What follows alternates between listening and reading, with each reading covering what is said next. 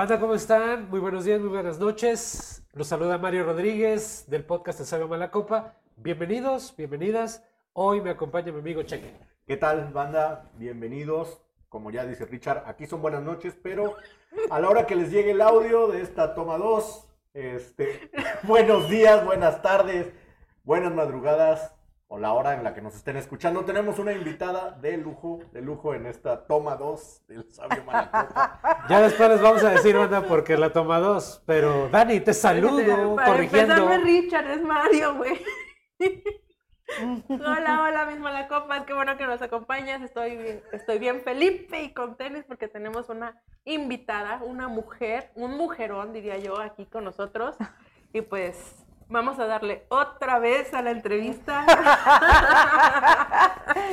Ceci. Bienvenida, Ceci. Gracias por Buenas atender noches. la invitación. Muchas gracias. Estoy muy por contenta aguantar. por segunda vez. Los saludo a todos. Bienvenidos, buenas tardes, buenas noches. No sé qué hora son en Japón por toma 2. gracias por esta invitación.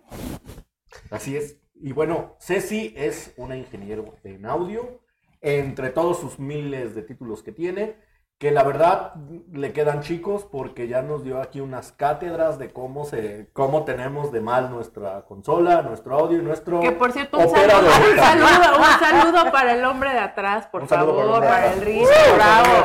Venga, venga, ánimo, límpiate esa lágrima.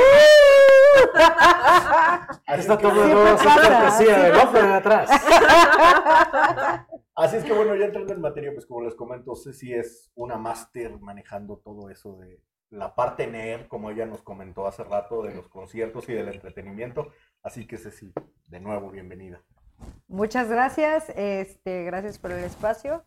Y pues a darle, ustedes me indicarán. Pues, Cecilia, oye, eh, perdón, Dani, ante- antes de Sí, empezar, eh, compártanos tus redes sociales, que no hemos dicho en la toma 1. Ok. Y obviamente, eh, eh, ¿cómo te está yendo este año? Y más o menos, eh, pues, ahora sí, ¿qué hace un ingeniero de audio? no? Ok. Mis redes sociales son Ceci Audio 610 en Instagram.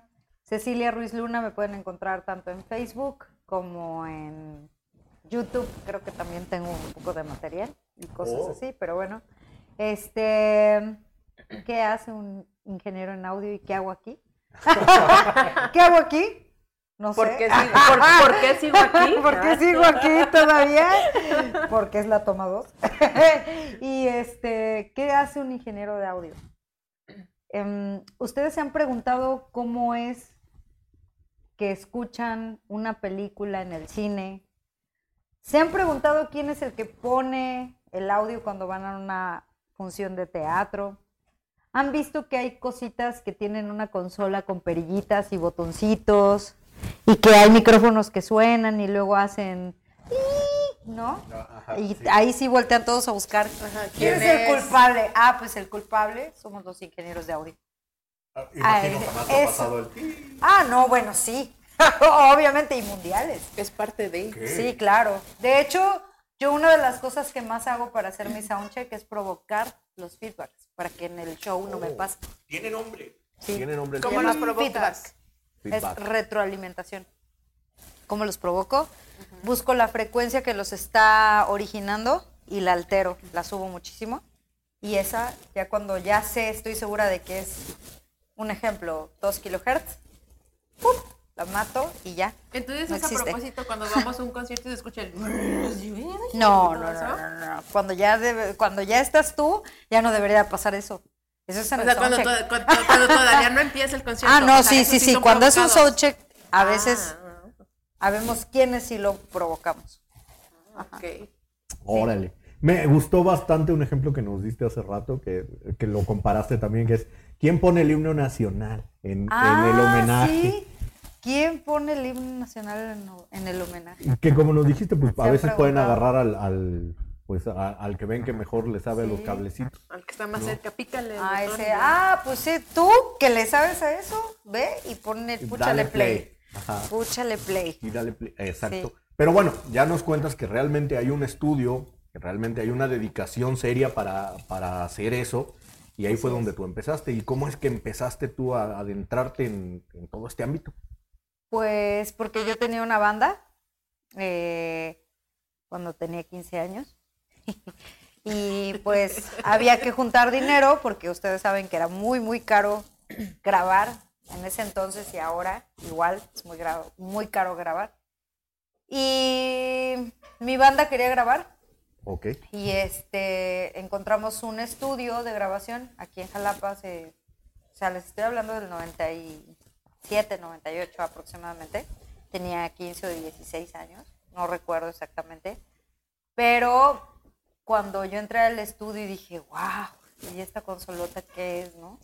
Y cómo, o sea, quiero aprender a hacer eso, ¿no? Quiero, quiero saber qué son esos botoncitos y para qué y por qué, ¿no? Y sobre todo me motivó más el hecho de que cuando pregunté y unos do- dos amigos que tenían una banda también aquí, este, que se llamaba SOTS, me dijeron, nosotros estudiamos eso en Ciudad de México, ¿no? Ingeniería en audio, ¿no?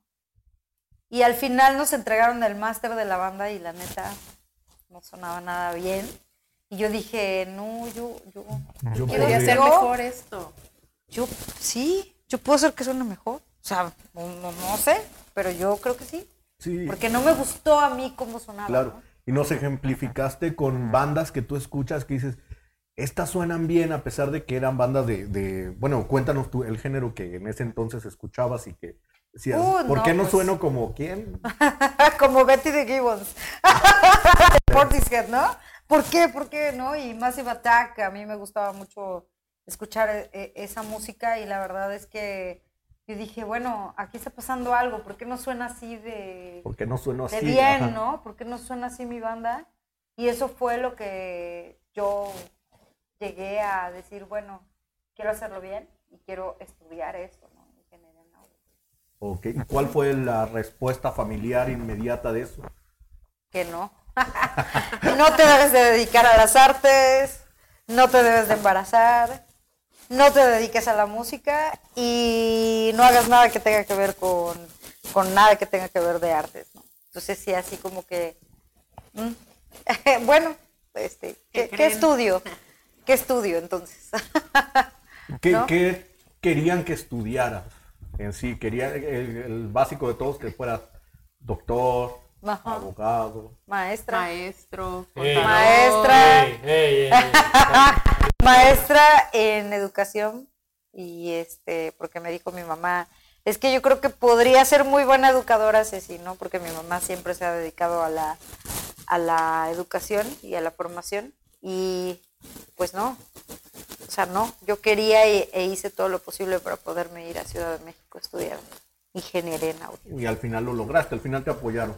Sí, sí, sí me apoyó mi mamá en un inicio, no quería, pero ya después lo logré y pues sí, Ok, nos, logré con- llegar allá. nos contaste hace rato un poco cómo fue tu travesía llegando a la Ciudad de México a estudiar por primera vez sola, casi, casi adolescente todavía, Sí, saliendo. sí, tenía 17 años, llegué en el 2001 a Ciudad de México y pues llegué sola en un espacio que me prestaron la novia de un amigo mío que estudió conmigo en la prepa, eh, un espacio en, una- en un lugar que se llamaba muy cerca del metro Nativitas, en la Ciudad de México, y me dijeron, bueno, pues si te quieres quedar ahí, pues puedes quedarte un rato, pero ya después te vas a, a tener que, Te que mover, ¿no? Te, te buscas un lugar, ¿no?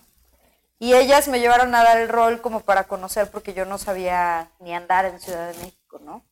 Me enseñaron en un fin de semana cómo trasladarme en el metro de la Ciudad de México de un lugar a otro y me llevaron a mi escuela prácticamente, ¿no? Así de tomas eh, aquí el metro y te vas aquí, esta estación, y de aquí te vas para allá y ya llegas, ¿no? ¡Pum! Ya. Logro superado, ¿no? Sí, sí, so- este- sonaba fácil. Sí, fácil y lo hice, ¿no? O sea, lo como que lo practicamos y todo bien.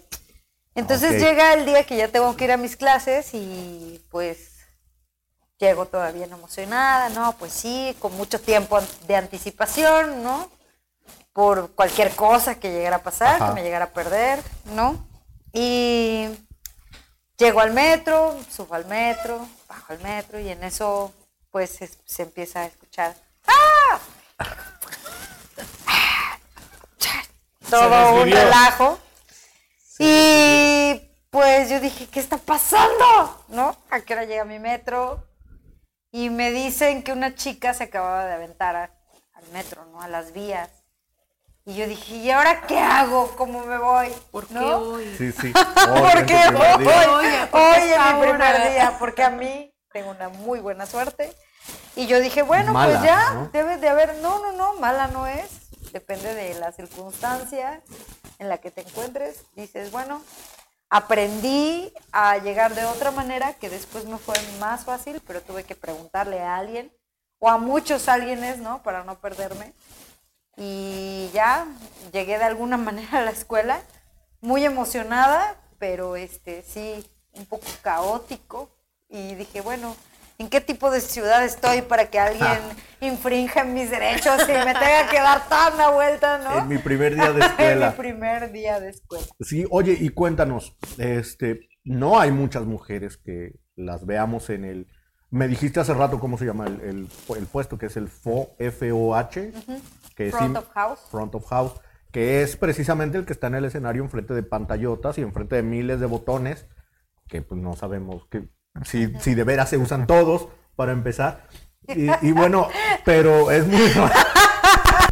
Es muy raro, es muy raro ver a una mujer, ¿no? Ajá. Y ahí en tu escuela, bueno, o en tu carrera, en tu generación no hubo ninguna. No, de hecho yo fui por algún tiempo la única mujer estudiando audio. O sea, en mi escuela, que yo llegué a estudiar a G. Martel, pues obviamente yo eh, por mucho tiempo fui la única que estaba estudiando audio, pero también había más mujeres en la escuela porque estaban estudiando canto, guitarra, bajo, batería, eh, creo que teatro Actuación, también había, ¿no? ¿no? Este, pero sí en audio, pues éramos los que nos mandaban a los calabozos, ¿no? Así de escondidos, a los nerds.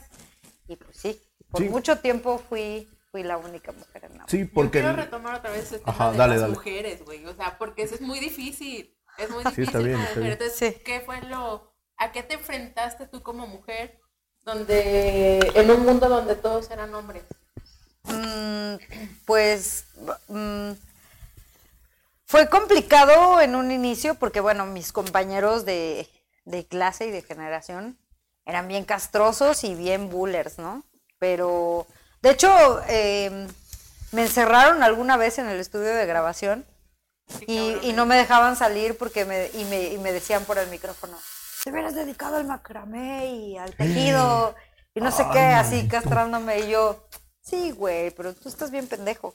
o sea, y neta, hay un muy buen maestro que siempre me voy a acordar mucho de él, del cual aprendí mucho, que fue mi maestro de Pro Tools, que era en esa clase donde me, me encerraban Encerrado. me encerraban en, en la cabina de grabación para que no llegara yo al control room a la consola, ¿no? Y cuando Hans Muse, porque así se llama, es muy famoso y muy conocido hoy en día haciendo mastering, es un máster realmente del mastering. Este Hans, Hans Muse de antidoping, exactamente. Él fue mi maestro. De hecho, llegaba en bici a, a dar clases, bien loco. Desde la salida de Cuernavaca llegaba a Martel. Bien chido. Y me decía, Ceci, me dijo algo que fue muy interesante para mí porque me dijo, eh, Ceci, la neta, no te preocupes, porque va a llegar un día en que tú te vas a dedicar a esto y ellos no. ¿Y sí? Tal cual. Así como lo dijo, así tal cual, o sea, fue profeta para mí. Sí, o sea, primero mis compañeros de clase, ¿no? Pero también, por ejemplo, mis colegas y amigos que tengo muchos en, en esto, en el ámbito profesional del audio, siempre ha sido como mucho el apoyo que ellos me han dado, pero ese reconocimiento y ese mérito me lo he ganado como con las ganas de aprender, ¿no? Este, siempre ha sido, eh, oye, me enseñas esto, oye, te puedo acompañar, oye, Te ¿cómo ayudo. haces esto?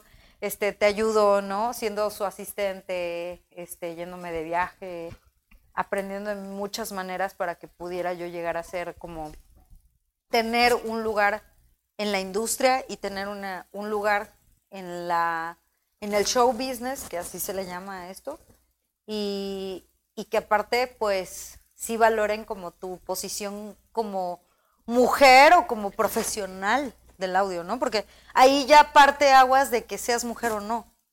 Es que eres profesional. O sea, te gusta tanto y en realidad tienes disposición de aprender y te ven que en realidad es algo que te apasiona, igual que a ellos les apasiona. Y es como un reflejo, ¿no? O sea, tú por ende ayudas al que ves que sí quiere lograr algo como tú, ¿no? Pero también hay quien te mete el pie, supongo. Sí, sí, de hecho, ah, me ha tocado encontrar a cada cabrón que me da muchísimo risa porque ha, ha- ha sido sobre todo gente mayor y gente que tiene menos conocimiento en audio la que me ha puesto el pie. O sea, mm, me ha tocado, por ejemplo, llegar a algunos auditorios o teatros de tanto locales como en Veracruz, como en otros lugares, que me han dicho, o sea, y llego yo y busco la consola porque nunca llegan a tiempo y yo siempre llego dos horas antes por mi trastorno de ansiedad. ¿No? Entonces, este, llego y muevo y así, no está el encargado y ta, ta, ta, y de repente me dicen, oye, ¿y tú quién eres? Y no sé qué, y yo así de, "Oh, pues yo soy la que viene con la banda o soy la ingeniera encargada o así. Pero es que eso no se hace así. Y yo así de, Venga bueno, usted, venga usted y enséñeme. en el año 1970 se hacía de esa manera, ahorita ya no. ¿No? o sea, hay veces que se los trato de explicar de manera muy amable, pero a veces, y normalmente, y no lo digo por ofender a nadie, pero creo que mucha gente, mientras más ignorante es, de más violenta manera se comportan y, de, y más tajantes son contigo, sobre todo cuando tú ya tienes una educación previa. Y bueno, qué mala onda que en su época no hubo esa formación, ¿no? O no podían decidirlo. O por ejemplo, dijeron, ah, tú eres bueno para conectar cables, te vas allá al teatro conectarlo. Y a lo mejor nunca te preguntaron si en realidad te apasionaba, te, gustaba. y te sentaron en una silla y te dijeron, ¿lo sabes hacer? Órale, friega, ¿no? O muchos están por puesto que le heredó fulanito y entonces se quedó ahí y se empolvaron con todo el equipo y se llenaron de telarañas y de esa manera se comportan, ¿sabes? Entonces, sí es complicado, sí es complicado porque también eh, una vez me tocó, bueno, varias, que, he llegado así como que, ¿no? Y a veces, pues, pues, uno no es feo, ¿no? Entonces llegan y te pones la consola y te dicen, ah, este, ¿eres la novia de algún músico o algo así? Y yo así de, claro que no, de un músico menos. o sea, los conozco, por Dios, y menos esos que van a tocar, son mis compas, ¿no? o sea, la neta. Entonces, así como que, eh, entonces, ¿qué haces aquí? Yo, no, es que yo vengo a mostrarlos. ¿Qué? Tú. O sea, ¿cómo? O sea, no eres la novia de un músico. no es así como que. Sí, Sí, claro, sí, que- o sea, sí me ha tocado, ¿no? O sea, Que, no, no. que ellos en su panorama, ellos creen que tú eres un acompañante y no alguien que Soy tiene una Si no eres alguien capaz de Soy hacer lo que groupie. haces. Sí, claro. Así, así de intenso me ha tocado. Oye, hablando, hablando de cosas que, que dices que es aprendizaje, tú mencionaste en algunas entrevistas al maestro Castelán, al maestro José Luis Doblado, entre otros. Polita. ¿Qué les podrías, eh, o cómo podrías tú decir que aprendiste de ellos? Híjole. En general, yo sé que hay muchas cosas. Es, es algo muy chistoso porque a veces nos topamos en trabajo, pero a veces nos topamos en reuniones externas, como ahorita cheleando. No, y hablamos- Aquí, y- pura agua. ¿eh? Ay, ay, ay. Helado. Ok, té helado. Ese es de tomando tamarindo, de tamarindo. tamarindo, ok. Y este... Es helado. Y mientras, y mientras echamos té helado también, platicamos de puro audio, ¿no? Y, y de nuestras anécdotas o de cómo hacer las cosas. Y incluso hasta a veces a lo mejor yo creo que nadie nos entiende. Este, de, güey, o sea, que ruteo de señales. Y es que sí, jajaja, porque te cambiaron la consola y de repente te dejó de servir y te trajeron esta y la otra, ¿no? Em, en, en modo amistad, ¿no? De ahí aprendes, o sea, desde Sí, claro. ahí. Pero también, por ejemplo, me han dejado enseñanzas muy, muy grandes de verlos operar y trabajar con ellos y darme la oportunidad como de estar ahí. Eh, aparte de Américo Castellán y, el Bola, que es José Luis Doblado, que es, vaya, lleva muchísimos años en esto, haciendo todo de un modo análogo que nunca voy a entender, pero Bolita lo quiero un chingo, igual que a mi hijo, el gordo Américo. Y, y Mike Márquez, Mike Márquez de la Vega tiene tres Grammys ya y es ingeniero de Molotov y es uno de mis mentores que yo, si me regaña, digo sí, si me regaña también otro al día siguiente también digo sí, sí, cierto, y al siguiente día porque he aprendido muchísimo de él y, y es una muy buena persona, muy buen amigo mío, lo quiero muchísimo, pero es un gran mentor y es una persona que suena increíble en vivo. O sea, cuando oigan a Molotov, a Moenia o a Motel, es él. Oye, y, en ese punto, fíjate que, que tocas algo interesante que yo quería saber. Hace tiempo yo escuché que Green Day, hace mucho tiempo, era una de las bandas que sonaba muy fiel a cómo grababa en estudio y a cómo sonaba en vivo. ¿Tú cómo tomas eso? ¿Es, es un parámetro o es para decir, es una mezcla chida de audio? Eh, ¿Las bandas deben sonar igual a como, como se graba? ¿O, o qué onda con eso? ¿Es mito? ¿Debe haber otra mezcla? ¿Qué pasa por ahí? ¿Sí, sí, sí hay un mérito en ese sentido? Yo digo que una banda tiene que sonar mejor en vivo Yo coincido. que grabado.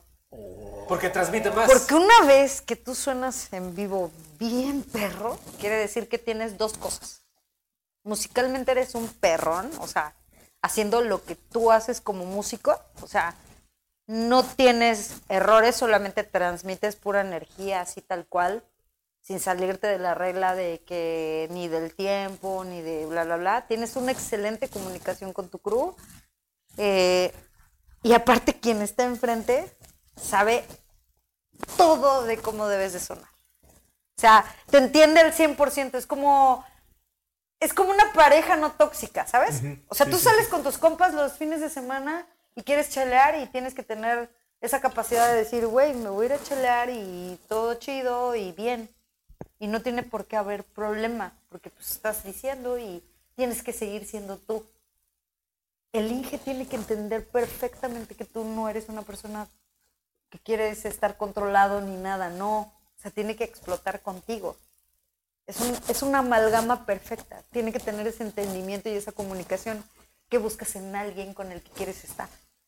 Y decir, güey, o sea, ten, paso en el mundial porque yo creo que suena así, ¿no? O sea, hay una banda en México que se llama Siddhartha. Siddhartha Sí. suena mejor en vivo, mundialmente potente y no mames. Ojalá algún día vayan a un concierto. Na- o sea, neta, Nachito, el Inge, es un chingón. Aparte, una persona súper sencilla que suena increíble. Y, y a mí, Siddhartha, si escucho un disco, a lo mejor diría, ah, eh, Ajá, pero escuchas el disco en vivo, eh, escúchenlo porque está en, en Apple Music y en otras plataformas, así en vivo, completito. Un disco en vivo. Ahorita si no, se los, se los dejo ahí el link.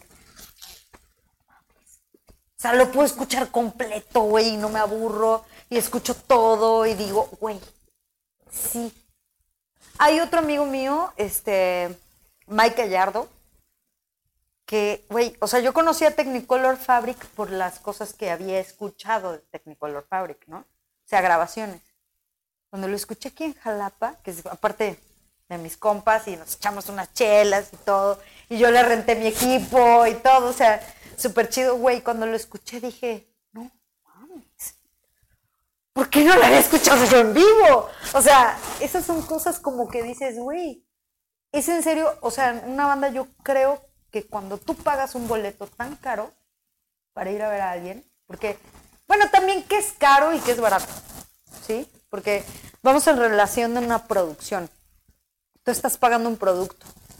Cuando tú compras cualquier cosa, buscas calidad. Y si vas a obtener calidad y te la reditúa el concierto, no te quejes.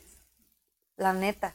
O sea, estás pagando por arte. El arte es invaluable y invalorable. O sea, eh, es de las pocas cosas que nos queda el ser humano para sentir y relacionarnos que es tan intenso, ¿no? Como un concierto, ¿no? Entonces yo digo que si un artista neta suena mejor en vivo, ¿qué más quieres? No hay nada. O sea, Que suena igualito el disco, sí, pero imagínate qué hueva. O sea, ¿qué tanto te puede mismo. potenciar eso, no? Y en ese sentido, ¿cómo evalúas el reggaetón? O sea, ¿realmente podría aportar algo en vivo igual que en estudio? Ah, ahí sí, ahí sí tengo un tema, porque, por ejemplo, ¿de qué estamos hablando de reggaetón, no? Mm, Danny Flow. Ya le vi la cara. Ya le vi es la que, cara. mira, la neta, te, te voy a decir algo. Hay, hay un ingeniero muy, muy bueno que se llama John Vitrago. John Vitrago hace a Carol G, hace a J Balvin, y creo que en un momento estuvo con Bad Bunny. Y que no mames, o sea, ese güey suena mundial. Pero aparte también te estoy hablando de artistas que tienen un background muy grande de producción musical. ¿Sale? El reggaetón en sí, hay reggaetón muy, muy simple y reggaetón muy complejo. ¿Y a qué vamos? O sea, hace en la toma 1 mencioné Hace cuatro programas. Ajá, mencioné que la sonoridad o la... Ajá, sí, exactamente, en el capítulo anterior. Tiene que ver en relación a tu capacidad de escuchar las cosas. Y yo decía que hay que tener la capacidad de escuchar como un bajo eléctrico o un bajo, un contrabajo o lo que sea, un tololoche, lo que sea, como puedes llevarlo del norteño así de, de que suena tan macizo, tan potente y llevarlo al metal, ¿no? Por ejemplo.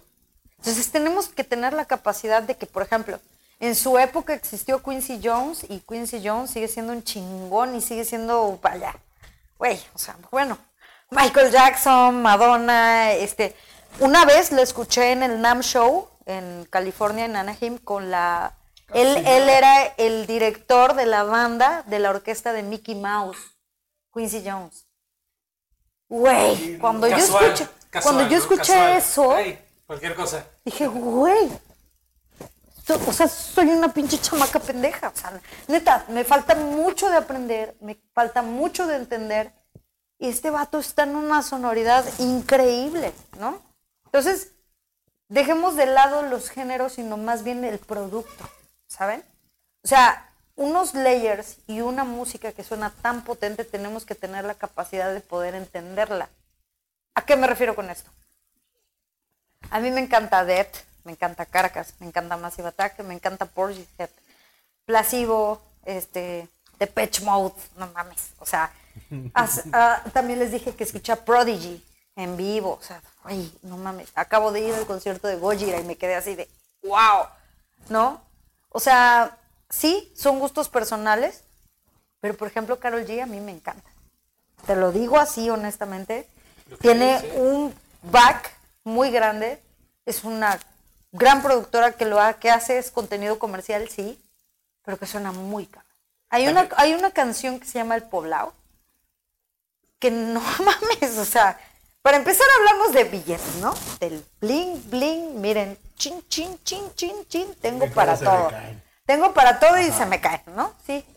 Pero también imagínate ponerse de acuerdo lo que no ha pasado en el rock and roll y que a veces hasta las bandas se pelean y se han peleado de que, ay, no, ya nos separamos y no sé qué, porque tú ahí córtalas, ¿no? Y ay, no sé qué, y yo ya me metí heroína y yo ya me suicidé y así la chingada, Sí, cosas que pasan. Cosas que pasan y porque son, éramos, éramos una generación down, ¿no? Doom, o sea, es la realidad, ¿no? Pero por ejemplo, estos güeyes están echando totalmente desmadre saben que es para producir dinero y ellos mismos dicen, güey, yo pago esta parte, yo pago esta parte, yo pago esta parte, menciona a todos los pinches productores al final, ¿no? Mix, Este, Con Danny sí, Flow, con, con, Cargo, todos haciendo una canción de dos Es, minutos. exactamente, ¿no?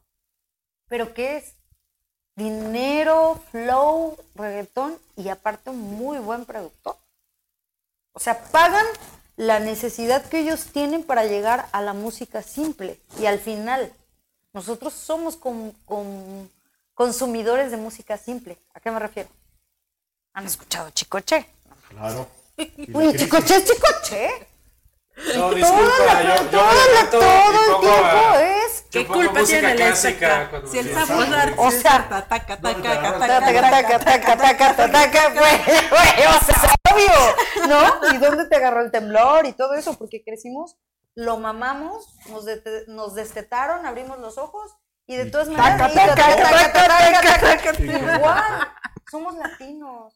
O sea, al final es un concepto que vamos a entender más nosotros que un europeo. Y que un europeo lo ves bien pedo en cualquier lugar y taca, taca, taca, taca, taca, taca, taca. Ah, Güey, o sea, al final nosotros lo mamamos, lo producimos, lo echamos a andar, lo consumimos, lo entendemos mejor que un europeo. Y aún así entendemos también su rock europeo taca, taca. de guitarritas de, güey, de que tú, pinche, solo de 10 minutos. Lo entendemos perfectamente. Entonces, ¿qué conocimiento musical tienes que tener? Bueno, pues el que, con el que naciste, con el que creciste, con el que te formaste, con el que aprendiste chupando con toda tu banda. Y aparte, el que te gusta y es propio y es tu playlist y, e incluso tu gusto culposo, ¿no? Porque todos, Chayanne, te amo. todos, todos aparecimos con amo, un gusto culposo. Bueno, hay de grandes de otros, ¿no? Oye, eso significa que entonces al mezclar tú proyectas personalidad. Claro, por supuesto. O sea, es tu marca, no solamente algo frío decir esto tiene que estar en más 5, esto en más 2, aquí voy a apretar un botón, sino Sí, como se plasma la- una la personalidad a la hora de mezclar. Mira, exacto. No soy inteligencia artificial. y ahí viene un gran tema, pero también es esto. Tú cuando vas a transmitir una mezcla, estás hablando de tu gusto personal y de toda la historia que tienes de música. ¿No? A mí me encanta que el pinche bajo suene bien chingón. Y de hecho yo mezclo mucho, mi base de mezcla es el bajo y las voces. Todo lo demás es como un background que voy moviendo, pero no, no le resto importancia, ¿sabes? Mm, porque mi educación musical a lo mejor es así. A mí me encanta, y como fui vocalista muchos años, me gusta que suene la voz bien, bien, bien potente. Y aparte porque aprendí también, de alguna mala manera, que la gente te abuchea y te voltea a ver y te busca, ahí sí existes, cuando no suena la voz. Aunque sea de un pinche político que va a decirte puras mentiras, pero no importa. O sea, no suena y te voltean a ver con cara de, grandísimo pendejo, ¿no? Y tú así de, te va a decir mentiras, pero bueno, órale, va. Ah, ¿No? Un trabajo Uy. tienes, Richard. ¿No? Solo uno. Entonces, realmente siempre he buscado que la, que la música y la voz, por ejemplo, tenga una gran proye- proyección, pero sobre todo el bajo porque es un instrumento bien poco apreciado, ¿no? O sea, hay veces que, que le he preguntado a algunas personas de distintos géneros, pero sobre todo a las de nuestro género, me dicen, es que eso qué es. Güey, la guitarra no suena, güey. o sea, no existe, el bajo no existe, güey. ¿No? Y es algo que hace que nos movamos. O sea, sí de importante es para una mezcla que exista o no. Claro. Es el ritmo. Es el flow.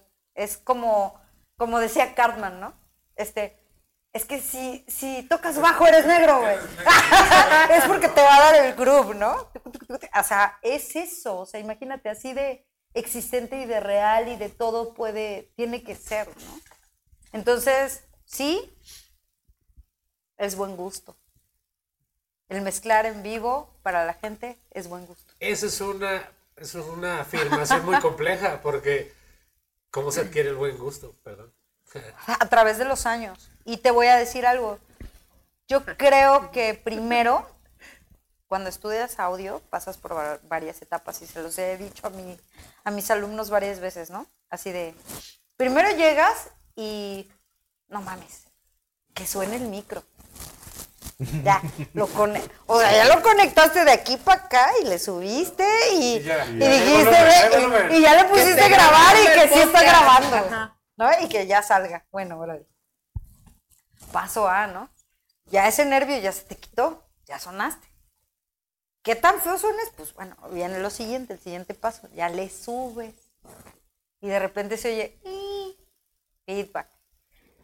Ay, no mames, no tengo que hacer feedback porque si no todos voltean y me ven feo y retroalimentación, ¿no? O sea que eso es muy, muy común. Ya logras eliminar el feedback y es la siguiente etapa y dices, güey, ya no hago feedbacks, güey. Bien, yo bien, ya. Entonces ya empieza la parte de, ah, no mames, como que tiene que sonar más fuerte esto. Aquí. Ah, bueno, ya. Y, ajá, y no retro, y no hice feedback otra vez. Eh, doble check, ¿no? Dos palomitas, ahora le va. Y después viene la parte de, a ver, ahora tienes nueve músicos. Bien. ¿Cómo que nueve? ¿No eran tres? No, son nueve. Y luego se suben tres. Y yo, "Mm, bueno, está bien. ¿Y qué es? No, pues es batería, mm, Acordeón. percusión, acordeón, eh, mandolina, este, jarana, que casi aquí no hay de jarana, Jarana. violín, este, la trompeta, Tal, tal. saxofón, sax tenor, Y el este, invitado. Güey, corno francés. O sea, que me, o sea, güey, dices, güey, güey, ¿cómo le haces eso, no? Pero bueno, entonces dices, güey, ¿y ahora qué hago? ¿Qué micro pongo? ¿Cómo conecto la línea? Que no haga feedback, que suene bonito, que bla, bla, bla. Y... Ah, ah, bueno, ahora sí ya voy a usar mis procesadores. Ah, ok, hay algo que se llama ecualizador y todo el mundo llega luego y me dice, ¿estás ecualizando? Y yo, ah, estoy haciendo más que ecualizando, estoy usando más cosas que solo el ecualizador, Pues pero sí, lo que pero sí, algo así como ecualizando. sí, güey, o sea, güey, no solo usamos el ecualizador, usamos un chingo de cosas más, ¿no? De comprimiendo, limitando, usando gate, ecualizando, mezclando, ando, ando, ando, ando. O sea, no mames, y estás ecualizando, sí. Como Y chupando. Y chupando, ¿no? Entonces, sí, o sea, realmente pasas por varias etapas hasta que logras algo que se llama encontrar tu sonido. Y la verdad es que si me preguntas a mí, yo llevo 20, Algo. 22 años casi haciendo audio y sigo buscando mi sonido. O sea, es muy complicado a veces llegar y decir, ah, y hay veces que me ven y digo, no tengo tiempo para eso. No conozco esta consola, no tengo nada grabado. Bueno, ok. Nadie me hable. No me hable nadie. Estoy aquí. ¿No? Y llega un momento en que suena y dices esto, lo otro, no, no, ta, ta, ta, ta, ta, ta. Terminó el show. Ah, bueno, ya me voy a mi casa. No me gustó cómo sonó. Y todos te llegan y te dicen, sonó bien chingón. Y yo, no, no es cierto. El Richard en la noche, ¿no? No es No, cierto. no es cierto, no es cierto, no es cierto. No, entonces sigo en búsqueda de, de eso, de cómo en realidad yo quisiera sonar, porque tienes tantas influencias. ¿Puedes quedar satisfecho? Sí. Pero así totalmente que digas, ah, soy mundial. Muy difícil. O sea, muy difícil porque necesitas tener tiempo o estar girando con la misma banda, con la misma consola y en las mismas circunstancias casi siempre. Sí, claro. Y a veces no te dejan. En festivales hay veces que es muy complicado porque no suenas bien, porque es muy poco el tiempo entre que te dieron un soundcheck limitado y tuvi- o, o no tuviste. O sea, hay algo, una palabra que yo uso mucho en, en mis en vivos que se llama show check. Es ya, o sea, güey, ya estás en el show y estás haciendo check. Las dos cosas. Show check. Ya no es sound check, es show check. ¿Qué puede pasar? No pasa, muy seguido. Últimamente muy, muy seguido. Oye, hablando de, hablando de bandas, te voy a dar, te voy a dar una lista, voy a mencionar algunas bandas Y me gustaría que nos dieras Que parpadees dos del veces 5 si al te 10, gusta. 5 siendo, siendo la, la Más- menor calificación, Ah, en, en cómo, cómo crees que hay calidad de sonido en vivo, en vivo, ¿no? Porque a lo mejor Ajá. sea un poquito, si es que las has escuchado. Ah, del uno al diez, Ahí les ¿no? va. No, del 5 al 10, siendo 5 la más chafa. Ah. 10 la mejor. No Ok. es tu juego, cheque. Ok. 5 la más chafa, 10 la mayor. ¿Ya vieron cómo califica el maestro? Ok. Sí. Sí, de hecho sí, de hecho sí, no podemos poner menos de 5. Ah, ahí está. Bueno, menos de, sí, menos de 5 no. Eh, aguas aguas. 9 o 10. Ok. Oh. Choclock, 9 o 10. porque yo las mezclé. No, y aparte tiene muy buen operador, se llama Sergio Eguans, es muy amigo mío. Ahí te va otra trampa. Sí. Recoveco. Otra trampa. Ah, 10. Porque si no voy yo, van mis alumnos. Ok. Jarocho. 10. Cuando yo estaba, sí. Amorfos. No los he escuchado últimamente. ¿Hasta dónde te quedaste? 6. Ok, ok. Ok. Aneurisma. No los conozco. ¿No los conoces? No. Ok. ok. ¿Algún otro? No, pues, espérame. Déjame, estoy viendo primero lo que. No, ya son ver, todas. Son que ¿Qué dijiste? ¿Sonex? No. Sonex. 9 o 10. Bien. Son chidos los Sonex. Ah, yo me De hecho, ahorita el ingeniero que estaba con Sonex o sigue con Sonex es el mismo que está haciendo Aguas. Ok, nice. Órale. Sí. De las que yo te mencioné, alguna que tú puedas descatar que, eh, eh, o destacar, perdón, que tú digas, wow, estas ahorita son las que suenan chidas, no importa si son de covers o de música original, Local, local o de Veracruz, general, regional, pues estatal. japónica. Pero ¿por qué japónica? Porque lo mezclo yo y me ha costado mucho tiempo entender todo el concepto.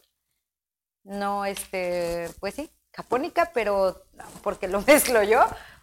Pero así localmente, es que hay unos ingenieros muy buenos. O sea, neta, yo estoy sorprendida de la calidad, pero sí podría decir que a nivel nacional, Siddhartha, Es el mejor. Molotov, Motel, y en algún momento escuchó, escuché a Rudy, a Rudy Rosales que mezclaba Morat. Morat, muy bien. No, suena bien perrísimo. DLD, ¿qué tal te parece? También. Me encantó cuando lo escuché mezclar por un gran amigo que iba de suplente, que se llama Lalo Bojorques. Lalo Bojorques hace a Maldita Vecindad actualmente, pero suena... O sea, aparte es de los mejores amigos de Mike Márquez, que es el de Molotov. Y, bueno, ah, la neta está bien perro, también es. Sí. Sí. Oye, Sí. y bueno, no sé si tengan alguna otra. Regresando a Ceci Ruiz y a sus inicios, ¿tú con quién empezaste? A O sea, saliendo de la escuela, ¿dónde, dónde es tu inicio a, a empezar a moverle al... a- Pues fui pues, Ay, a los botoncitos. ¿Sí estás grabando? Pregúntale, por favor. Este, Oye, ¿dónde empezaste a ecualizar? ah, bueno. Pues fíjate que yo, eh, a veces algunos de mis amigos me invitaban a hacer prácticas y, y con Américo Castellán hice mucho ir a mezclar norteño a Texcoco. Pero también, por ejemplo, en algún momento llegué a hablar con Nacho del Foro Alicia en Ciudad de México, que era como un lugar muy representativo de bandas de surf, punk, etcétera, metal y todo, Ska. todo lo alternativo, ¿no? De ska y demás. Y me dio la oportunidad de, le dije, Nacho, por favor, este, déjame venir a practicar porque estoy estudiando audio y así, por unos amigos míos que lo conocían y que íbamos muy seguido a toquines ahí a escuchar bandas como emergentes y todo eso, pero que yo sabía que después, eh, pues era como un foro como muy concurrido, que siempre estaba llenísimo.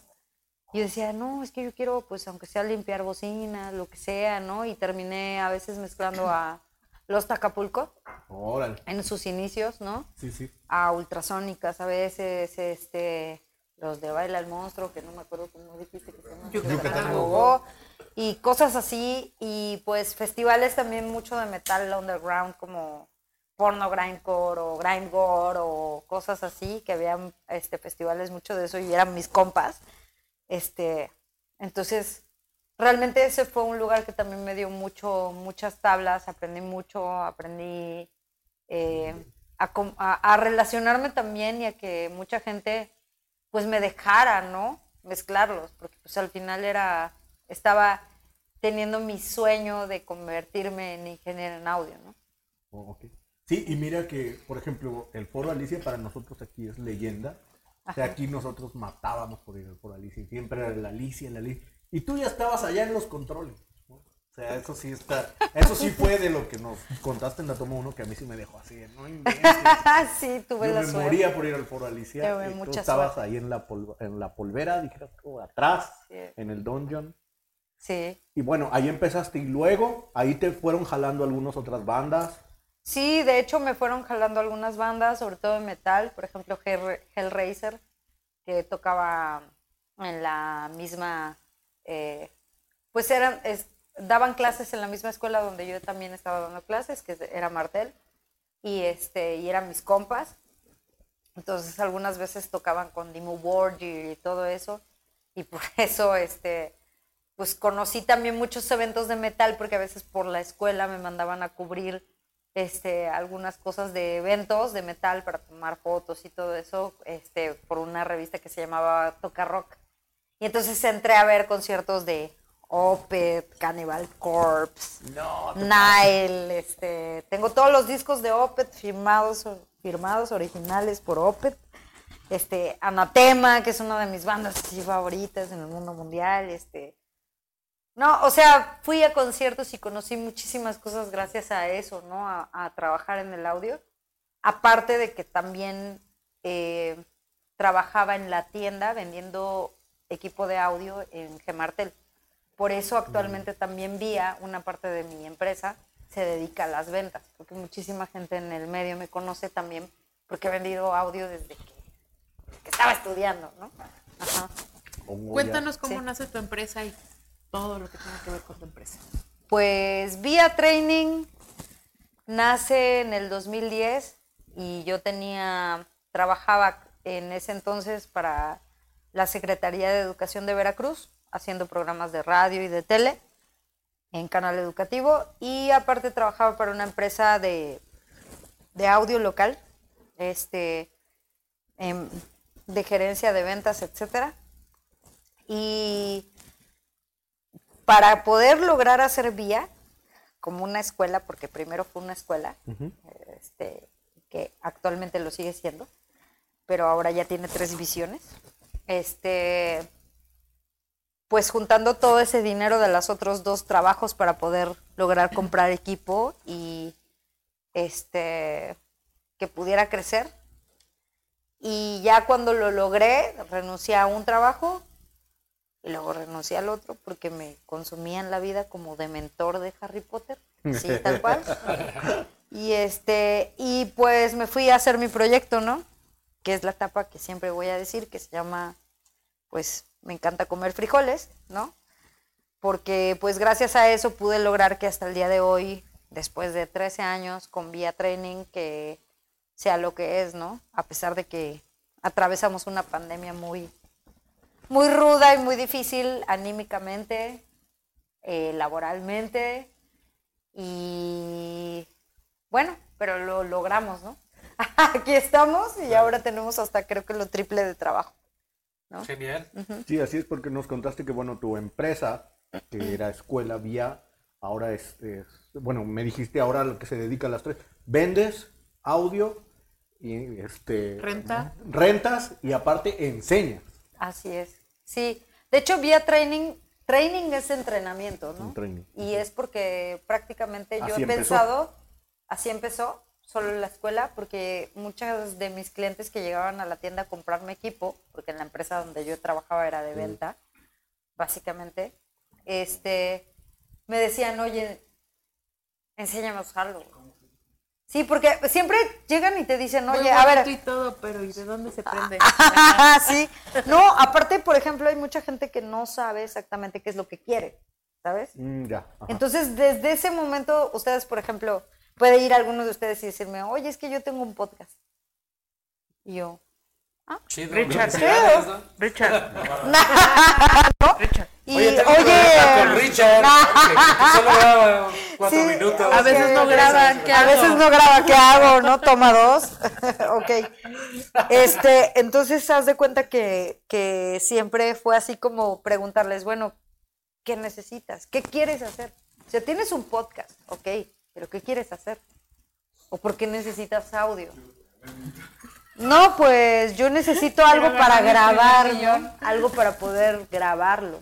Ah, ok. Micrófono. ¿Cuántas personas son? ¿No? ¿En qué lugar están? Este, y entonces yo te voy a recomendar qué consola, con qué interfase, con qué micrófonos, con cómo lo vas a conectar y todo. Y entonces mucha gente se dio cuenta que tenía yo la capacidad de hacer eso y, y varias veces me decían, sobre todo con amplificadores de poder, qué bárbaro. ¿Cómo había gente que volaba su equipo? Pero bueno, es normal por no, por no saber usarlo, ¿no? O sea, y yo cuando les explicaba, porque siempre llegaban y me decían, oye, pero este amplificador no pesa. Y yo así de, ¿no? Y que no pese quiere decir que no sirve. ¿No? O sea, porque yo ya había estudiado, ¿sabes? Sí, o sea, sí. eran como las creencias antiguas de que si no pesa no sirve, ¿no? O que, por ejemplo, oye, trae balas. Y yo así de, ¿balas? Mames, ¿cómo trae balas? Si no es una pistola, ¿no? y se, se refería al agudo, ¿no? A los tweeters, que son, este, más bien drivers de compresión, compression drivers, que son súper agudos. Y a eso le decían balas en los, en los pueblitos o en el sonidero o así, ¿no? Yo también tuve que como ir descubriendo cosas cuando yo llegué acá de que no mames.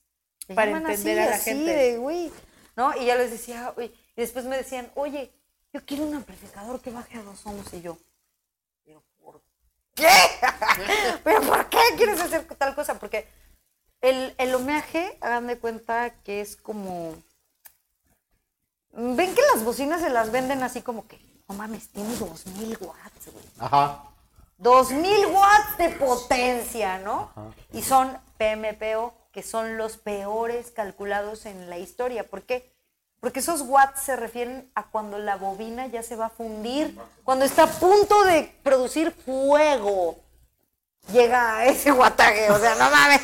Sí, o sea, ya mero, o sea, ya pirotecnia en bocina, haz de cuenta, ¿no? Escondan los perritos. Entonces hay diferentes tipos de wattaje, ¿no? Hay Watt Program, Musical y PMPO, ¿no? O RMS, Root Mean Square, que es el más adecuado a calcular en el audio o en el, o en el musical, ¿no?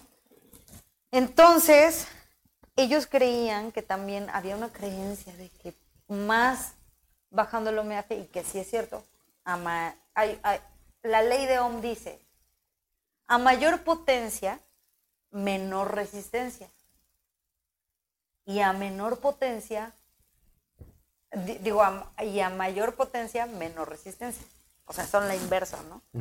Entonces, la ley de Ohm decía que si ellos, o sea, su, en su cabecita era que si no tengo resistencia, pues va a sonar más duro, más ponchado. Pero aquí viene una implementación que mucha gente no sabe, ¿no? Que es, güey, si menos alguien te agarra de los pelos, más te vas a chupar y te pones más pedo, ¿sabes? Y llegas bien pedo y te, te vas de chipo y te rompes la cabeza. Eso es lo que no entienden. Entonces, yo decía, ¿por qué quieren lograr eso? Romperse el chipo y todo y ponerse bien pedos en lugar de, güey, llévatela leve, llega a tu casa bien, Claro. llega sano, hasta No- te no me disculpas. limites, Disculpe, güey. discúlpeme, vieja, es que tuvimos que grabar la segunda toma del programa. Porque, Porque el homenaje, güey, estaba muy bajo, güey, y alguien se rompió el chipo y así, todo lo que pasó, ¿no? Entonces, eso, por ejemplo, tuve que lidiar como, no, es que mire, tiene que conectar así, porque así y así. Y me decían, oiga, y el fin de semana no me quiere ir a ayudar y le pago. Y, eh, pero es en el pueblito de no sé dónde. Y me iba yo al pueblito de no sé ¿Neta? dónde. Sí, sin temor. A conectar todo y dije, "Ah, este". Y me comía bien chingón, molito, Ah, sí. frijolitos, arrocito bien chingón. Y tengo un montón de amigos por todo alrededor de aquí. Porque la neta, pues me dediqué a, a- a ayudarle y a enseñarle a la gente. Entonces después me preguntaron, oiga, Inge, ¿y usted no, no enseña eso? Y yo, es que lo enseñé en Ciudad de México. Y un amigo mío, que es abogado, que es ahora mi abogado, el Carlos Niño, me dijo, güey, pon una escuela de audio. Y yo, "Mm". Ah, ¿Cómo no se me ocurrió? puede ser, ¿verdad? ¿Cómo no? Suena viable. Suena viable. Ajá. y pues ya, así surgió bien. Por la necesidad de saber. Y de que yo sabía cómo. Y yo sabía cómo enseñarles, como ahorita les acabo de enseñar Sí, la impedancia. Como ahorita le enseñaste a Y ya, ya les podcast. enseñé. O sea, se van de trompa, tienen menos resistencia. Menos resistencia al alcohol significa que se van de trompa y entonces se queman. Se rompe la cabeza, todo. Cheque. Oye, y cuéntanos, ¿cuál es la chamba que más has disfrutado? ¿Con quién? ¿Y con quién? Ajá. ¡Wow! Qué difícil. Qué difícil, pero unas- una de las bandas que actualmente, porque he mezclado muchas bandas y todas han tenido su magia, ¿no? Su, su, su onda, ¿no? Mm, el metal me gusta mucho mezclarlo porque pues es mi, o sea, es, Es mi alma mater, ¿no? Y, y sé mucho de cómo debe sonar y todo lo que quieras, ¿no? Y me gusta, lo disfruto mucho. Hay una banda que se llama Master, no sé si la conocen, pero es muy antigua, del metal true, y, y la mezclé en análogo totalmente, sin nada de procesos digitales, ni siquiera procesadores externos. Y el vato, de hecho lo tengo en mi Instagram, y me dijo, güey, es que en inglés, ¿no? Tú eres la bruja del audio. Dice, de toda mi gira en, en México, este es el lugar que sonó mejor y tú eres una bruja del audio. Y así de que, güey, o sea, la neta, mucha gente se acercó y me dijo, Ceci, dije, güey, es que aparte la banda me mama. Güey, no sé cómo te explico, ¿no? De que, güey, estoy haciendo algo de que O sea, le, le, Ajá, le mezclaste, sí. le ecualizaste. a Master, Master se Le llama ¿A la picaste una de tus bandas favoritas? Sí. Sí, o sea, eso ha pasado pocas veces, pero sí, la neta sí, esa vez me sentí muy contenta porque no tenía todas las herramientas al full, porque tengo mejores consolas, ¿no? Pero con esa soné que dije, güey, o sea, es neta que sí me gusta la banda. Hasta el baterista era súper mamón porque sabía de audio, ¿sabes? O sea, Sí, sí. Hay, hay, hay la parte de que te vuelves mamón porque no sabes o por ignorante, pero te vuelves mamón feo, ¿no? Pero hay el mamón chingón que te dice, sí sabe. "Oh, ah, no mames. Oh, ah, sí, así sí. Y así como que estaba viendo todo mi proceso y dice, y el vato, el, bate- el, el vocalista sí me dijo, eres la bruja del audio. Y lo puso en el Instagram, me lo tengo hasta grabada, guardada eh, eh, eh, ese post porque estuvo bien chingón que me lo pusiera. Y ese tipo no habla con casi nadie. O sea, neta. O sea, eso estuvo poca madre. ¿Quién fue el que te bautizó así? El, el vocalista El de la banda, de el dueño de. Master. Ah. Master. Sí. Y otra banda, así que diga. Mira, actualmente, actualmente los tianguis, me encanta mezclarlos. O sea, me encanta mezclar a los tianguis porque Acaba de tener un orgasmo el cheque. No, no, no, relax, relax. Porque la neta respeta mucho mi trabajo. Son una banda que me, res- o sea, me ha respetado mucho mi manera de trabajo. Confían en mí, yo confío en ellos porque son musicazos. Es una banda que es de en vivo, ¿sabes? O sea, ustedes si lo escuchan en disco no se va a hacer el juicio real de lo que es en vivo. Ojalá escuchen a los tianguis en vivo. No porque los mezcle yo, sino por la energía que trae la banda. Entonces, eso también influye mucho, ¿no? En su momento mezclé a Soflama también un bandón Soflama, muy bueno, sí, ¿no? cierto, faltó. Calificación. Sí, sí. Bien, bien. ella. No, pero sí, sí, sí, Ah, tenerlo. 9, 10, 10. 10, 10, 10. 10 plus. 11. 10 más. Saludos ¿No? a los tianguis, por cierto. Saludos también. Este, los Tianguis es una banda que me gusta mucho, mucho mezclarlos por la cuestión de la energía, de que son mis compas, de que confían en mi trabajo, de que los he mezclado con, con cero equipo y con 100 de equipo, ¿sabes? O sea, en circunstancias no gratas y muy gratas y muy amables. ¿Tú crees que los tianguis deberían de ser amables. ya rolas más eh, originales? Ah, Pepe Pérez estuvo aquí con nosotros platicando y no tiene Entre, la en la intención. entrevista. Sí. Pero no sé tú cómo los veas como ingeniero de audio. ¿Crees que deberían dar el salto a... Creo, a creo que tienen sus reversiones muy chidas.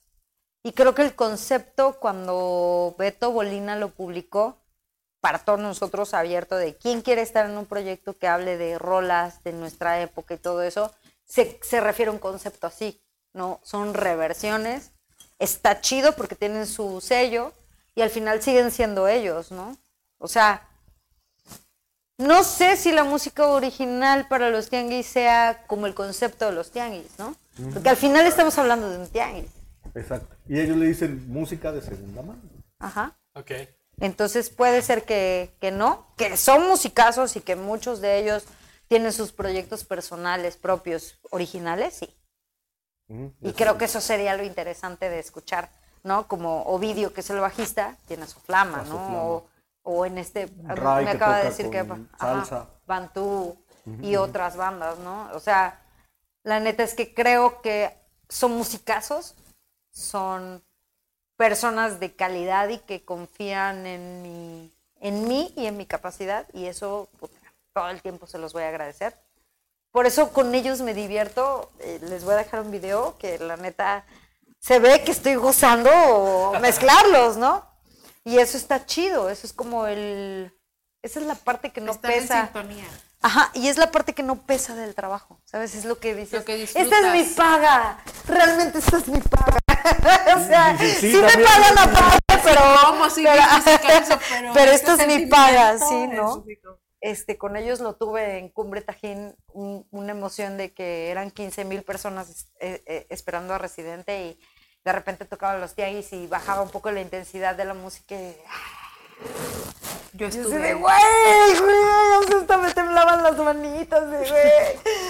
Es por lo que yo estoy mezclando, ¿no? O sea, mucha gente a lo mejor no entiende porque no hay esa conexión, pero cuando sabes lo difícil que es llegar a eso, es diferente, ¿no? Mm, otra de las bandas que me encanta mezclar es Japónica. Japónica es una banda de pop. Les invito a que escuchen el nuevo disco. Tiene una canción que se llama Quererme así, que es, o sea, está mundial. O sea, esa, esa melódica que trae ahí en medio es un arreglo mundial que lo hizo Tweety González. Tweety González es el llamado cuarto Soda Estéreo, porque es el productor de Soda Estéreo realmente y de Cerati, ¿no? Entonces yo tuve la oportunidad de conocer a Tweety ahí en el estudio Neblina y tengo una foto con él en mi Instagram también y, güey, o sea, la música que están haciendo es como muy, muy orquestal, es... Me ha sido complejo entenderlo porque a lo mejor soy un poco más punk, un poco más rocker, un poco más... Pero, pero la cuestión de poder eh, mezclar un, un concepto tan bonito, tan delicado, ¿no? Con una voz tan, tan, tan bonita y con unos arreglos. Hay una canción que se llama.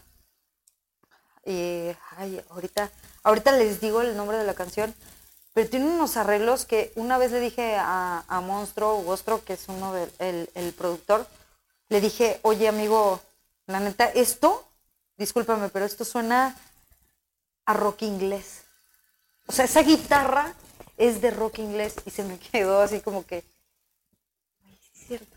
Y digo, sí, o sea, suena una guitarra de rock inglés por sí o sí, güey. Es británico totalmente. Ah, es que mis influencias son tal, tal y tal, y él es el guitarrista y productor.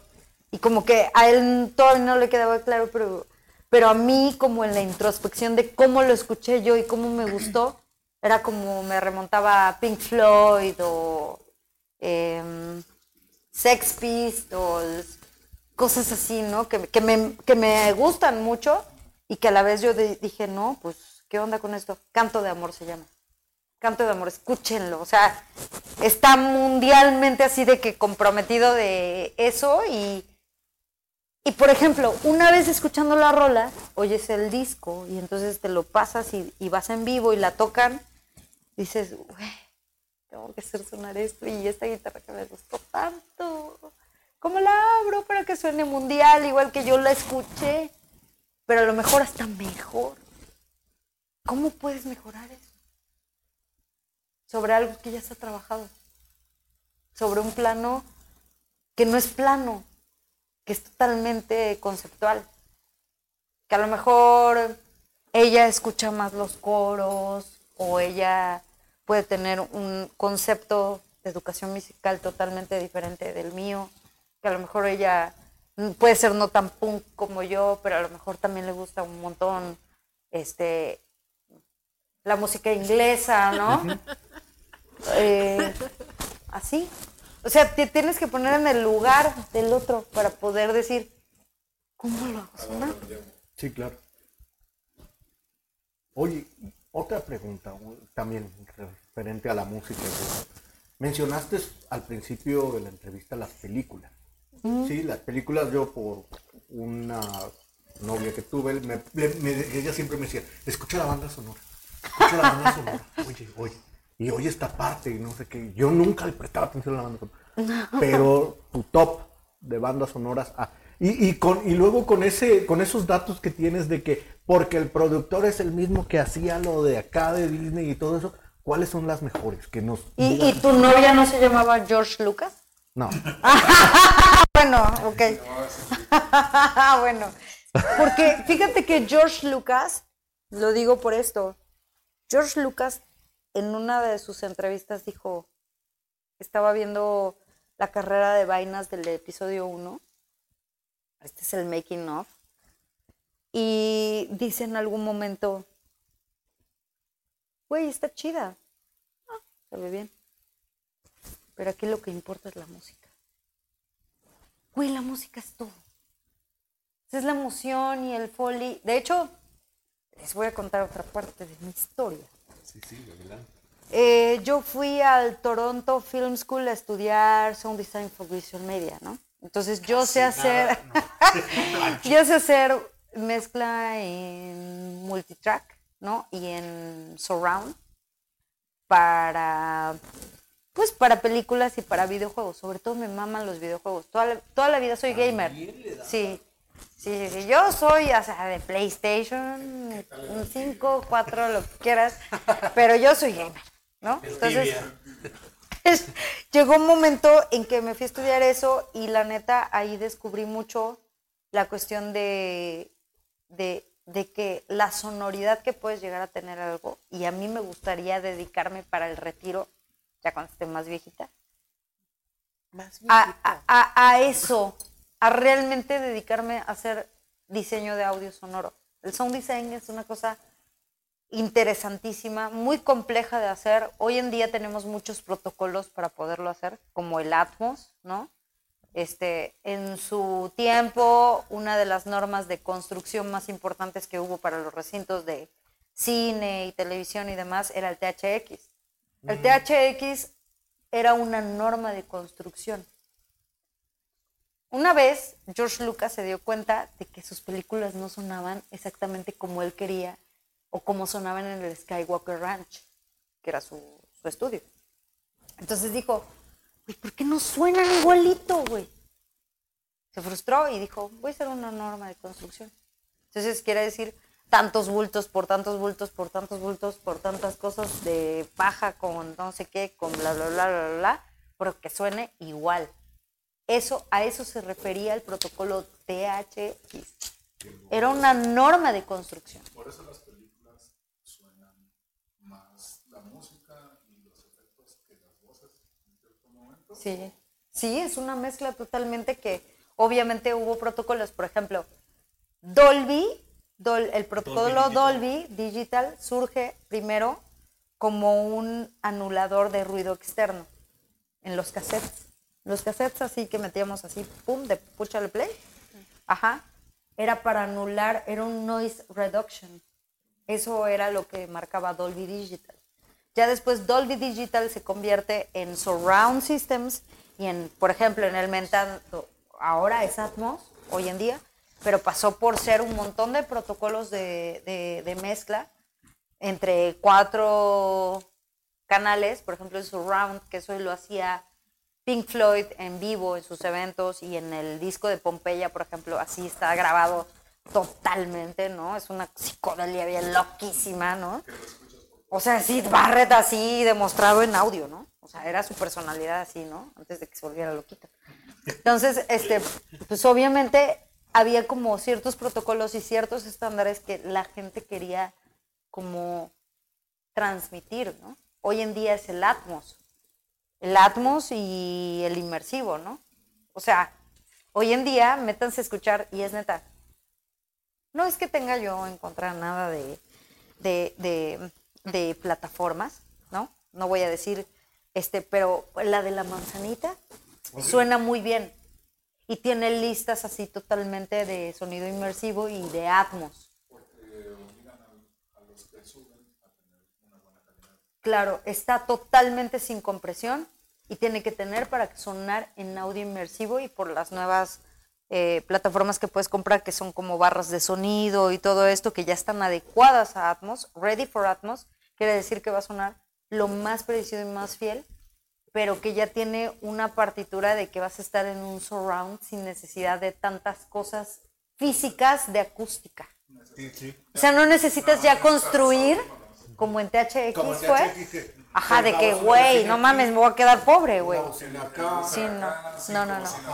ya lo, ya lo redujeron a que fuera tan comercial como que subes y bajas, depende de dónde. Acabo de tener un curso de eso gratis en vía, pero de- después les voy a decir. De la ubicación aural de dónde están concentradas las frecuencias. Y es algo muy loco. Entonces, la próxima vez que escuchen música en estos protocolos y tengan ready for Atmos, entonces le ponen play, apagan la luz, cierran los ojos y ubican los sonidos. Ubíquenlos espacialmente. Eso es, un, eso es todo un tema. Un tema muy hermoso. Entonces, ahí en el de la manzanita podemos. Hay más Ahí sí. ready for La, la verdad es que, es que suena mejor porque tiene menos compresión. Por ejemplo, Tidal es otra plataforma que suena, no mames, increíble. Porque ahí, por ejemplo, escuchas audios en FLAC sin compresión. O sea, tiene cero compresión. Se llama Tidal, ¿no? O sea, ahí, bu- bueno, tenemos un mundo de cosas, ¿no? Ya ahora, hoy en día estamos tan cercanos de la tecnología y de todo lo que tenemos y tan lejanos del de lo espiritual, ¿no? que de eso también puedo venirles a hablarlo. ¡Ah! Oye, ¿y tu peor experiencia? ¡Ah, su- Déjame le doy un trago. Ajá, déjame- Te ajá. contesto. Ha sido muy complicado porque una vez, este, nunca había hablado de esto en ninguna entrevista. Es la primera vez que lo voy a hacer. Y no, y no, y no me voy a, a- a arrepentir porque en algún momento quise hacer un en vivo de esto, pero eh, mi peor presentación fue en el Auditorio Nacional. Wow. Sí. Bueno, para empezar, te presentaste en el Auditorio Nacional. Me imagino que más veces. No. no, eh, eh, sí he estado en la, mm, ¿cómo se llama? El lunario del auditorio. Y he mezclado a cojolites y a macuiles ahí. Pero mm, casi nada. Pero este, mm, no, en el Auditorio Nacional fue con Jarocho. Fue una experiencia muy complicada porque eh, no todo depende de una sola persona. Cuando tú logras hacer equipo con alguien y con tu crew, el crew es sagrado y se los he dicho a mis alumnos muchas veces. Y hay veces que como padres disfuncionales es muy difícil tener comunicación, ¿no? Las relaciones entre los ingenieros de FO o Front of House y monitores tienen que estar como una relación súper sana y súper ad hoc. Cuando no hay esa relación y cuando no hay esa comunicación, es muy difícil tener un show muy fluido. Y sobre todo entendimiento, porque hay veces que, pues sí, pareciera que había como una competencia ahí, entre que sí, que no, que tú, que yo, que no sé qué. Y yo hice varias veces comprobar que el audio mío estaba correcto y estaba causando unas interferencias el otro audio, el de atrás, el del escenario, que no me correspondía a mí, era otra consola y era otro, era otro trip, ¿va? Y pues varias horas estuvimos tratando de resolver ese tema cuando no estaban usando una consola profesional, realmente profesional, como la que yo tenía en sala, por necedad de alguien que era el encargado de atrás. Y sí me hizo pasar muy mala experiencia de que pues no, y yo lo dije varias veces que no quería trabajar de esa manera, con esas situaciones y con esas personas en particular. Y pues no me hicieron caso, entonces es complicado a veces tener que trabajar de alguna manera con gente que no tiene la capacidad de entender y que a lo mejor también no sabe y no está en tu misma posición. Y es muy fácil criticar cuando no sabes, ¿no? Entonces sí, sí fue compleja, este, pues sí, lo salvamos un poco, no fue la mejor experiencia, sí sonó feito, la neta sí sonó muy feo. Fue una cosa que me desanimó mucho porque llevo muchos años dedicándome a esto, pero pues también es una experiencia de la cual aprendí mucho. Aprendí que hay veces que tienes que tener mucho la capacidad de decir no, no voy. Porque esto yo lo hubiera sabido desde antes de que iba a salir mal porque hubo muchas complicaciones desde cómo pedir el equipo, muchas situaciones que no me agradaron. Muchas pistas de que. Ajá, y que al día anterior del show yo hasta le dije a, a mi pareja, dije, quiero bien, es que algo malo va a pasar. Y ahí es lo que- donde les digo, es, güey, también tienes que ser espiritual y tener tus pies en donde te dice, güey, no. ¿No? Oye, oye, cuando hablas de espiritualidad, ¿a qué te refieres? Ah, lo que pasa es que yo soy santera. Soy santera. Este, sí creo mucho en los santos. Creo en la espiritualidad por muchas cosas, porque me cambiaron la vida, porque he aprendido mucho a raíz de eso, porque también ayudando a la gente a través de la santería y de muchas cosas, eh, me ha acercado más a conocerme a mí y el por qué me pasan ciertas cosas y que siempre es por algo. Siempre es por algo. A lo mejor la toma dos fue por algo. No nos tenemos que ir, tenemos que conocernos más, Claro, tenemos que evitar un accidente, muchas cosas. causalidad. Causalidad, casualidad, quién sabe, ¿no? Aprender, Interesantísimo. así es. Oye, eh, eh, inevitable hacer esta pregunta ya para ir cerrando, más o menos. Sí. ¿Alguna vez a la hora de grabar y el chequeo y los sonidos, ha habido sonidos que se han grabado que digas, Sí, sí, sí. esto no corresponde a algo que está en el escenario material físico? Sí, sí, a veces sí. A veces ha habido como cuestiones extrañas de que mueven las cosas del lugar, ¿no?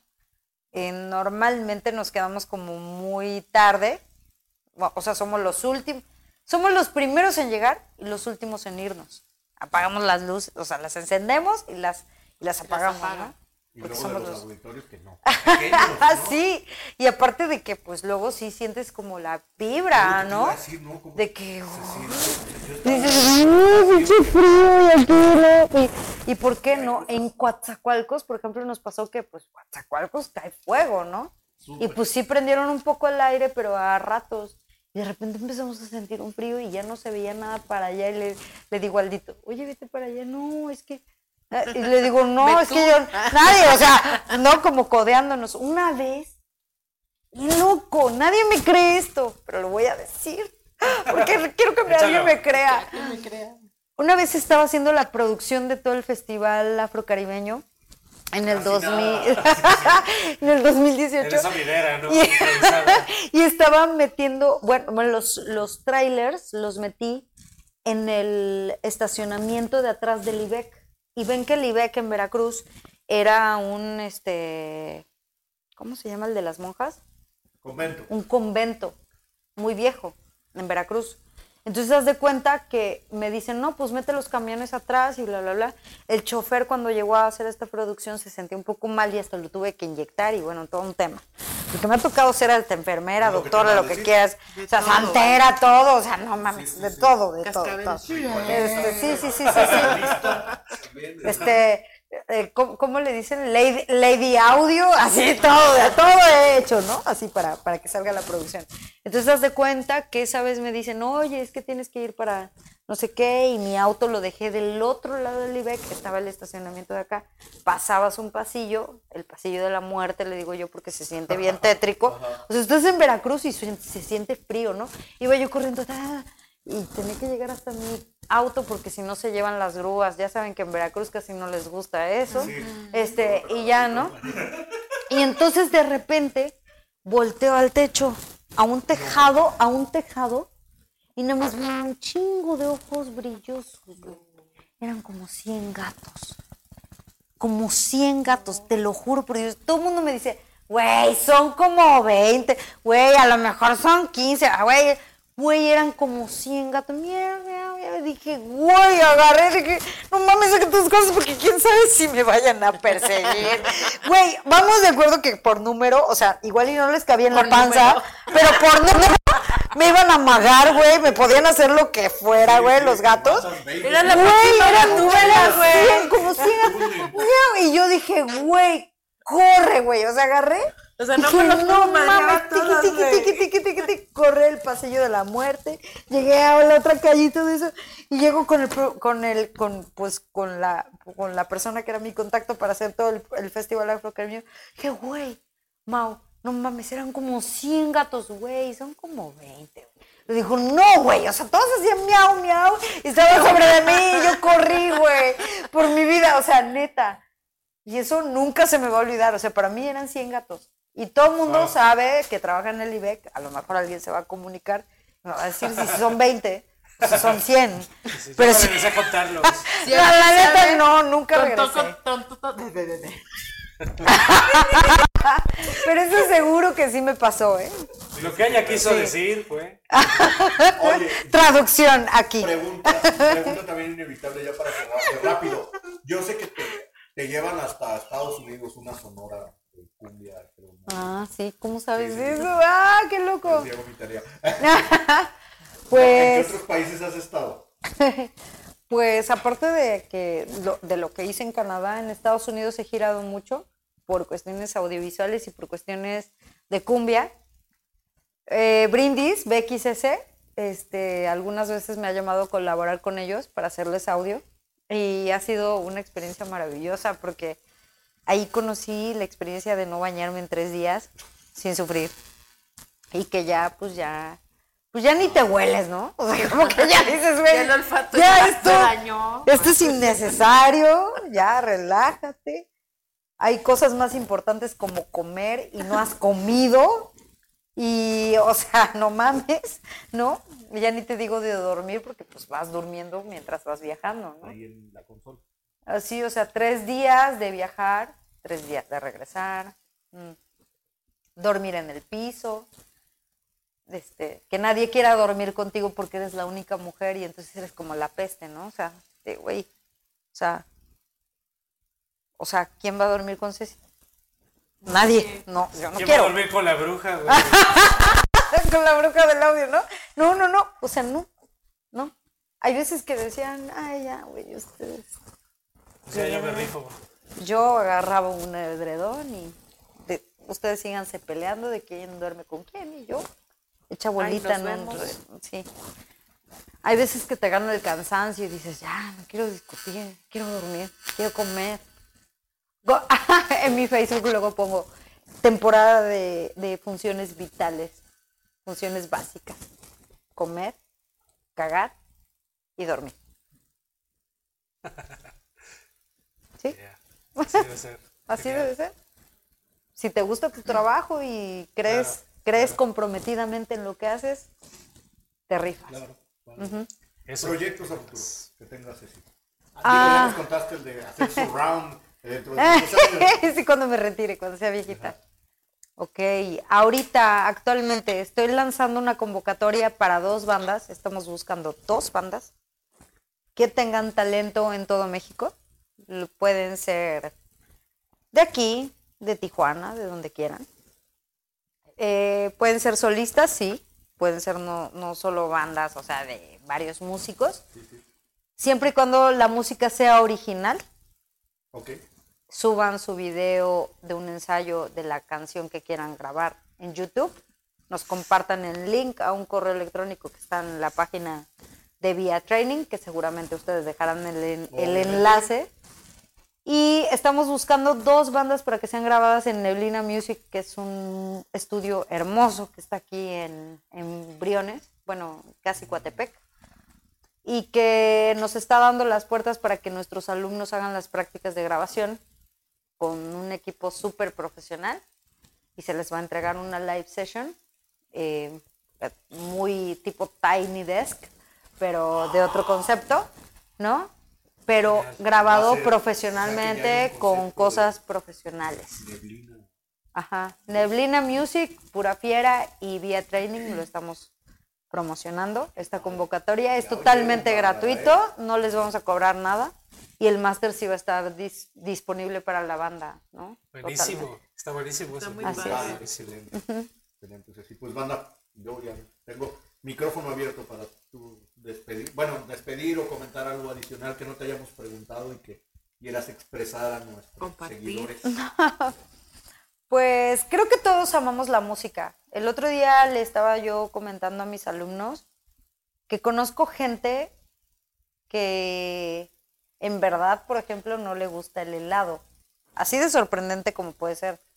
¿No? La comida puede ser que sea como de gustos, pero puede haber alguien que no le guste el helado, ¿no? O sea, el helado de ninguna forma, ¿no? Como a mí de chiquita no me gustaba el pastel, ¿no? Ya después le fui agarrando como, ah, buena onda, ¿no? Todavía no- Ajá, o sea, ¿no? me pero no conozco aún a nadie en el mundo que no le guste la música. Sería vivir en un error. Dicen.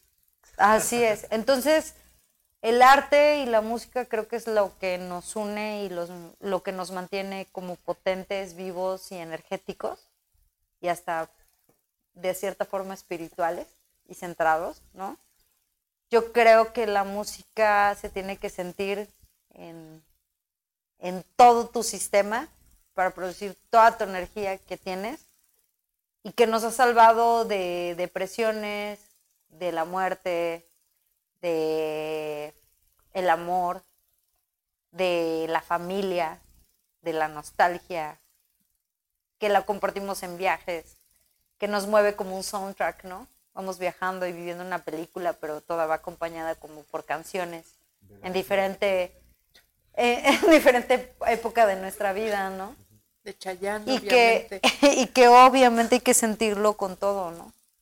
A mí lo que me ha movido para ser lo que soy el día de hoy es la sensación de poner música en mi estéreo y decir, no mames, huevos, ¿no? O sea, esa emoción creo que es lo que nos mantiene vivos y nos mantiene este, jóvenes y nos mantiene como niños, ¿no?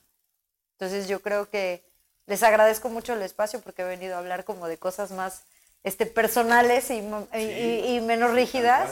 Genial. Y la neta, yo creo que la única cosa que les puedo decir es que si aman lo que hacen, están, Graben más de cuatro minutos. están vivos.